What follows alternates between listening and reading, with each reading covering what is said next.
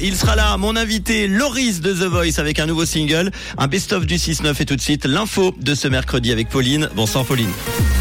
Bonsoir à tous. Les aînés suisses ont défendu le climat à Strasbourg. Rejet de la reconnaissance faciale et biométrique à Lausanne et de la pluie attendue demain matin. Les aînés suisses ont défendu le climat à Strasbourg. La Cour européenne des droits de l'homme a reçu ce matin une délégation qui considère que la Suisse n'en fait pas assez pour lutter contre le réchauffement climatique. Soutenue par Greenpeace, cette procédure vise à ce que la Cour européenne se prononce sur le fond d'une procédure concernant les effets du changement climatique sur les droits de l'homme. La Cour ne devrait rendre sa décision qu'à la fin de l'année.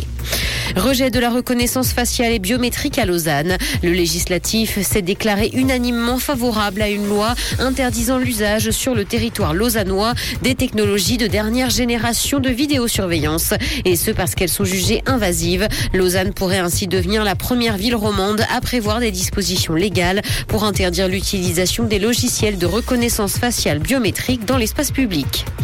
Les tribunaux genevois ont fait face à une nouvelle hausse des affaires en 2022. Elle a été de 4,9% l'an dernier par rapport à 2021. Les mineurs sont aussi bien concernés que les adultes par cette augmentation des dossiers traités. La filière civile représente plus de la moitié des affaires pour l'année 2022 et son niveau d'activité a été globalement stable. Dans l'actualité internationale, l'OMS a modifié ses recommandations de vaccination anti-Covid. L'Organisation mondiale de la santé estime que les adultes en bonne santé n'ont pas besoin de doses supplémentaires de vaccins contre le coronavirus, au-delà de la vaccination primaire et d'un premier booster. Et ce parce que les bénéfices pour la santé sont minimes. Les personnes plus âgées et présentant des risques sont invitées à se faire administrer une dose de rappel.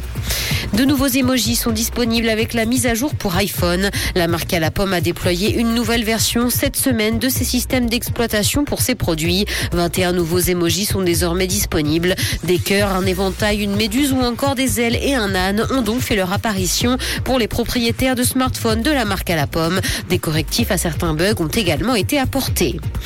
Le prince Harry s'en prend à la famille royale devant la justice.